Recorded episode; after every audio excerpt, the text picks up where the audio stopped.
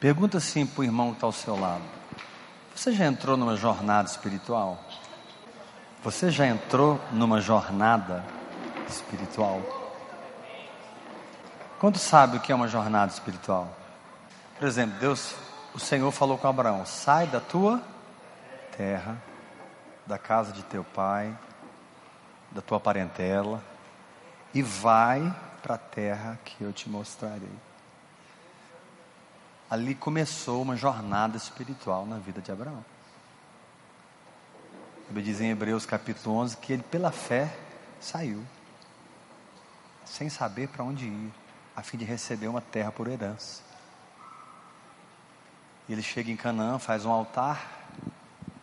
Depois Deus novamente vem sobre ele e diz assim para ele: percorre a terra no seu comprimento e na sua largura. Abraão então foi de tenda em tenda, percorrendo a terra, porque Deus tinha dado aquela orientação para ele. Depois o Senhor aparece para ele, Gênesis 15. Aquele dia ele estava brocochô. Ninguém aqui fica brocochô, né, irmão? Só... Aquele dia ele estava bem brocochô. E aí Deus chama ele, era de noite, Deus chama ele para fora da tenda, mostra para ele assim as estrelas. E fala: Olha, conta as estrelas. Até então Isaac não tinha nascido, a promessa não tinha se cumprido. Ele já estava lá na frente na jornada e ainda não tinha visto o cumprimento da palavra. Às vezes não é fácil, né? Você permanecer crendo sem ver. Fala para o irmão que está ao seu lado. Fica tranquilo que você vai ver, irmão. Porque aquele que fez a promessa é fiel, irmãos. Quando você, quando você tiver promessas cumpridas na tua vida? Ele vai cumprir todas. E aí Deus falou para Abraão: conta as estrelas, se é que podes, né? E imagina, irmãos, Abraão olhando aquele céu, né? O Espírito Santo deve ter preparado o céu naquele dia, né? À noite. Devia ter assim, não sei quantos já tiveram numa fazenda num dia assim, é, bem é, estrelado, né? Você longe das luzes da cidade, aquela fica bem escuro, né? Fica lindo o céu. Né? E com certeza Abraão deve ter olhado e Deus falou assim para ele: Assim será a tua descendência. Pensa, irmãos. Nós estamos falando de um homem que tinha mais de 70 anos de idade. Tinha, na verdade, ele tinha 75 anos quando ele começou a jornada. Eu comecei minha jornada, eu tinha 16 para 17 anos. Eu já estou, vou fazer agora 28 anos que eu estou na jornada, andando com o Senhor Jesus. Graças a Deus. E, e Abraão creu. A Bíblia diz que ele creu. Talvez ele tinha ali todos os motivos do mundo para duvidar do que Deus estava falando com ele, porque como, né? Imagina, não sei se naquela época ele devia ter 80 anos, né? 80 e poucos anos, acho 87, não me lembro, tem quase, não me lembro. É, devia ter 80, enfim. Deve ter olhado, gente, mas minha mulher é estéreo. Minha mulher é estéreo. Eu já estou assim bem avançadinho, já não, já não, já não sou aquela Coca-Colazinha do deserto mais. Né? Mas se o Senhor está falando, eu acredito. Tudo estava contra aquela palavra. Tudo estava mostrando que ou Abraão estava tendo um surto psicótico, precisava ser internado urgentemente na clínica psiquiatra mais próxima, ou aquela nação que está lá hoje chamada Israel realmente é fruto de uma promessa. Você pode dar glória a Deus, irmão? Então eu estou aqui como um profeta de Deus para dizer: Deus cumpre as promessas dele na nossa vida. Ainda que hoje tudo esteja contrário. Às vezes nós vivemos momentos em que, interessante, né? Às vezes a gente, vem, a gente pega um vento de proa, né? Os pilotos, a gente tem piloto aqui, né? Às vezes você pega o vento de proa, né? Vento a favor, né? E, e, e o vento, além da velocidade dos motores do avião, você tem o vento a favor. O avião vai mais rápido, vento de proa, né? Mas às vezes você pega um vento contrário, a velocidade, a força do motor é a mesma, mas a velocidade diminui. Né? Às vezes o avião vai a mil quilômetros por hora, de repente ele está a 850 quilômetros por hora. Né? O avião sofre, sofre essas intempéries. Né? Pergunta assim para o irmão: como é que está? O vento está de pro ou o vento está contra? Às vezes a gente, a gente vive momentos que as coisas ficam a favor, né? É, dinheiro vem no bolso, mulher fica de boa, né? A, o ministério flui, a igreja cresce, né? os, vende os carros, tudo, né? Chega lá amanhã, você vendeu tudo, patrão, vendeu tudo. Aí o pátio, ó, o povo está comprando carro, paga as contas, né? corpo não sente nem uma dorzinha de dente, né? Não dá uma tonteirinha, né? Não dá mais. Gente, sumiu aquelas, aquelas ruizeiras, aquelas, aquelas dormências na mão. Depois de uma idade, começa as minhas dormências, né?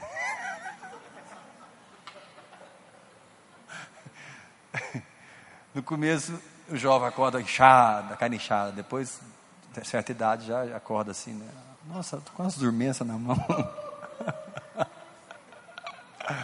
Faz parte, irmão. Mas está todo mundo curado aqui, em nome de Jesus. Com dormência ou sem dormência, está tudo curado. Já tem outros tempos, irmãos, que, que não tem nada a favor. Presta atenção nisso. Tem outros tempos que não tem nada a favor. Nada. Você, você vira para a direita, tá, o vento é contrário. Você vira para a esquerda, o vento é contrário, você olha para trás, tem uma fera assim, um capirotão te dando tchau, né? Você olha para frente, rapaz, o céu. Né? Diz lá em Apocalipse, capítulo 9, né, que uma estrela caiu do céu. Abre lá. Apocalipse 9. E ela tinha a chave de um abismo. Quinto anjo tocou a trombeta e viu uma estrela caída do céu na terra e foi-lhe dada a chave do poço do abismo. Amarrado, pastor? Não, não está amarrado não, está desamarrado o negócio aqui. Foi a trombeta que tocou. Ela abriu o poço do abismo e subiu fumaça do poço como fumaça de grande fornalha.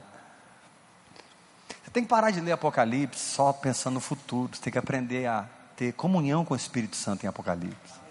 Se você pegar o livro do Apocalipse no espírito devocional, você vai ser muito alimentado na sua fé. Aí, porque a gente, né, você lê isso aqui, você pensa que não é para vocês, né? Isso aqui não é para mim, não. Estrela que é do céu, poço do abismo, né? Que coisa para. Você quer para tribulação, né? eu já, fui, eu já fui arrebatado. Não, irmão, às vezes o poço do abismo abre a nossa vida. Olha aqui, ó. Saia fumaça do poço, né? Verso 2, né? Escureceu-se o sol e o ar. É desse tempo que eu estou falando. Às vezes escurece. Né? Escureceu o sol. Repete assim comigo: escureceu o sol e o ar. É. Fica denso. Você já passou um momento na sua vida assim? Né? Todo mundo já passou. Às vezes escurece, né? Escureceu, né? Você, assim, aparentemente não mudou nada, mas atmosfera atmosferamente falando, atmosfericamente falando, mudou tudo. Você percebe que, opa, tem um negócio diferente aí. Porque o diabo, ele não vai desistir de, de, de derrotar você, irmão. Você tem que entender isso. Satanás não. Você é alvo dele. Mas em Cristo você é mais do que vencedor. Fala, fala assim para o irmão que está ao seu lado: você não precisa perder essa guerra nela, que você está nela, não, irmão. Dá uma sacudidinha e fala assim: a vitória é sua, meu irmão. Fala para ele. O negócio, o negócio fica mais feio ainda. Caiu a estrela, abriu o poço, escureceu o sol, escureceu o ar, né? ficou denso. Olha o verso 3. Também da fumaça saíram gafanhotos para a terra, e foi-lhes dado poder como os que têm os escorpiões da terra. Olha que coisa terrível. Verso 5, pula por 5, pula por 5. Foi-lhes também dado não que os matasse, falando de pessoas, e sim que os atormentasse durante cinco meses. Seu tormento era como tormento escorpião quando fere alguém. Naqueles dias os homens buscarão a morte e não acharão. Também terão um ardente desejo de morrer, mas a morte fugirá deles. Você já passou por isso? Você quis morrer e não morreu? Já passou por isso? Um momento assim, Senhor, me leva. Jesus, acho que tá bom. Você está vendo como o Apocalipse é presente, irmão? Aqui está falando que eles queriam, queriam morrer. Às vezes o cara, em certas situações, o cara quer morrer. Fala, quero morrer, não quero. Tá bom, né?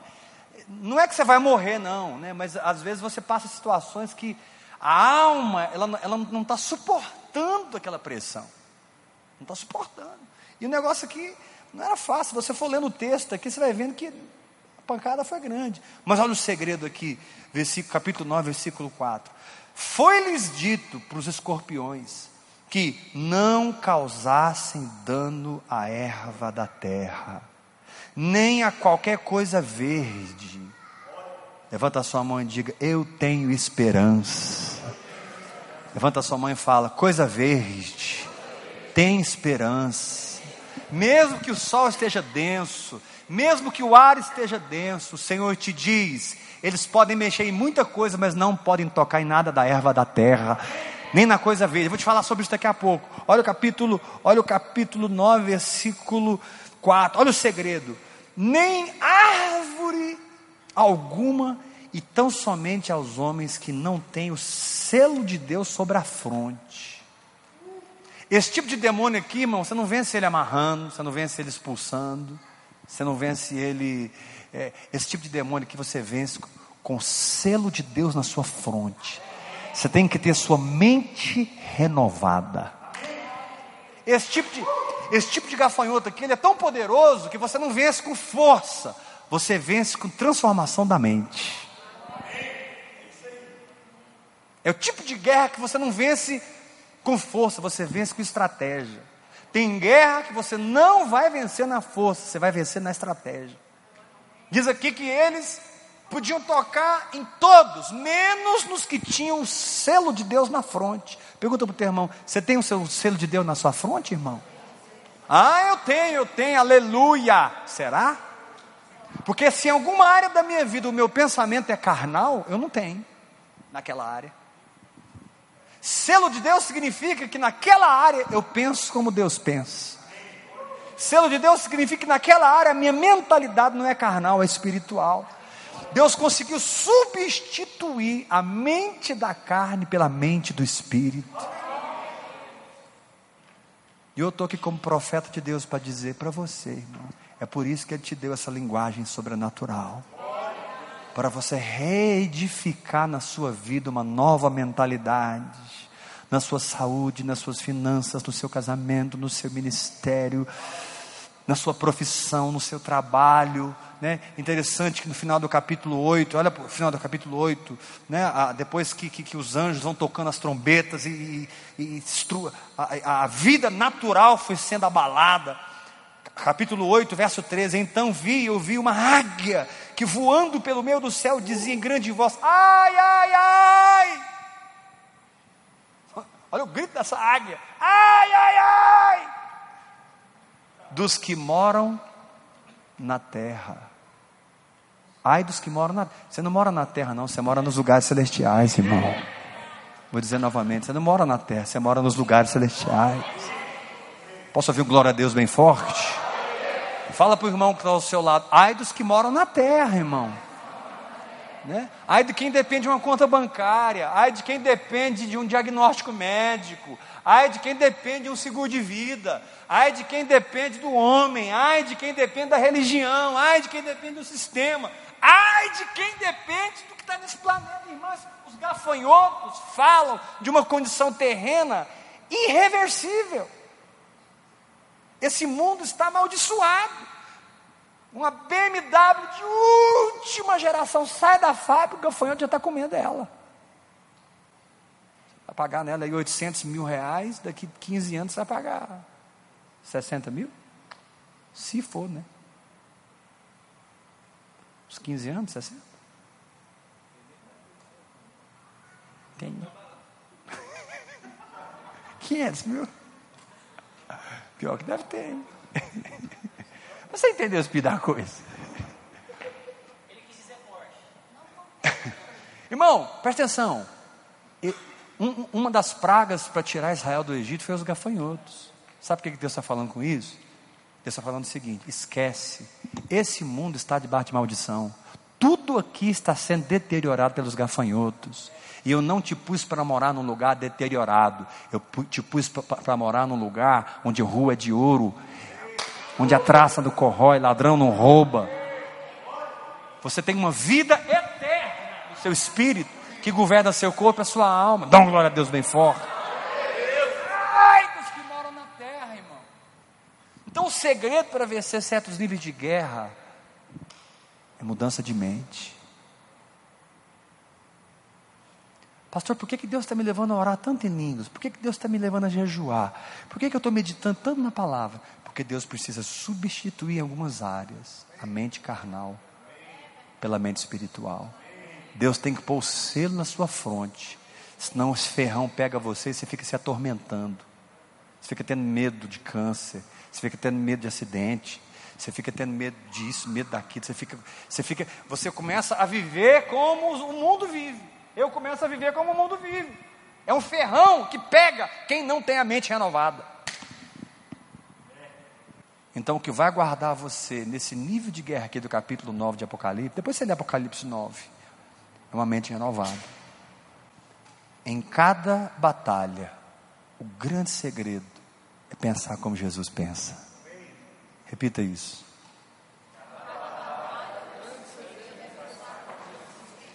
Diga uma vez mais: em cada batalha, o grande segredo, põe a mão assim, é ter na minha fronte um selo, o pensamento do Espírito. O pensamento do Espírito. Qual é o pensamento do Espírito na minha situação? É isso que me livra desses escorpiões. Irmão, declaro você mais dedicado na oração em línguas. Pega um cronômetrozinho, coloca aí 5, 6 horas por dia, vai meditar na palavra, pega esses livros, come, irmão, deixa o Senhor selar a tua fronte. Aqui, aqui diz que, que, que esse ferrão atormentou cinco meses. Lembra de Paulo que tinha um espinho na carne? Ele foi falar com Deus: Deus, não estou aguentando esse negócio. Deus falou para Paulo: Paulo, a minha graça te basta. Muitas vezes o espinho não sai, mas a carne pode morrer. E uma carne morta não dá efeito aos espinhos. Está doendo porque a carne está viva.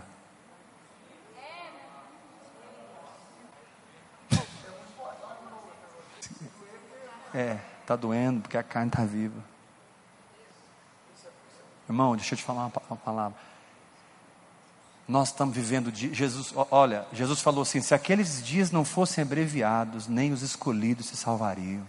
Deixa eu te dar uma palavra, irmão. Nós não estamos vivendo dias fáceis, não. Nós estamos vivendo os últimos milésimos de segundos nesse planeta. Jesus está voltando, irmãos. O tempo está cumprido, as coisas já aconteceram. Deus está fechando a cortina da história. Não se engane, Jesus Cristo vai voltar. Ele vai voltar e vai pôr um the finish nisso tudo. Mas aqui diz, aqui você vai percebendo situações terríveis. Felizmente, muitas vezes está acontecendo com os crentes. Quero morrer. Não morro. Porque o ferrão te pegou, irmão. Esse desejo de morte aí não é do espírito, não. Deus não quer que você morra. Deus quer que você cumpra a sua carreira, cumpra o seu ministério, complete a sua jornada nessa terra. Esse desejo de morrer é fruto de um espinho maligno que entrou na sua alma. E o Senhor te diz: Eu não tenho morte para você, eu tenho vida para você, mas eu preciso substituir essa mente carnal por uma mente espiritual. Porque esse tipo de guerra não se vence com, com, força, se vence com estratégia. É mudança de mente. Mudança de mente no trabalho. Mudança de mente na saúde. Para de pensar que você é enfermo, começa a pensar, eu sou sarado. Ah, mas eu estou tomando remédio. Irmão, vai tomando, daqui a pouco você para de tomar. Comigo é assim. Não, não, não, se condena se você não alcançou a fé ainda que você precisa. Mas deixa o Espírito de Deus corrigir a sua mentalidade. Deixa o Espírito de Deus corrigir a sua mentalidade. Você não depende de um sistema. O seu espírito está ligado a Jesus Cristo de Nazaré. E você é um espírito com Jesus de Nazaré. E não é essa estrutura que te mantém, é Deus que te mantém. Venha de onde vier, Deus vai cuidar de você, irmão. Cuidou ano passado, cuidou dois anos atrás, cuidou cinco anos atrás, vai continuar cuidando. Ele é fiel, o dinheiro vai aparecer, a saúde vai aparecer, portas vão abrir. Anjos estão servindo você 24 horas. Há uma atmosfera do céu sobre a tua vida. Você está sendo assistido. Tira essa cabeça de um céu lá, não, o céu daqui. Nós já chegamos nos lugares celestiais. Nós estamos debaixo de um teto espiritual, exatamente nesse lugar, agora, agora. Tem milhões e milhões de anjos. Se o Senhor pudesse abrir os nossos olhos, nós veríamos serafins, querubins, anjos, pessoas aqui andando. Esse lugar está cheio do céu. Eu não estou falando desse lugar físico, estou falando do lugar no espírito que você habita. Romanos capítulo 12: Tende chegado a Sião, a cidade do Deus vivo, a Jesus, a Deus o juiz. Tende chegado a incontáveis ossos de anjos, tende chegado. Nossa, chega de apanhar dessa alma. Credo. Estou falando de mim também. A gente apanha demais da alma. Não, é uma vergonha esses escorpiões ter poder na nossa vida. Chega crente querendo morrer. Não, está errado. Está errado. Vamos deixar Deus selar a nossa fronte.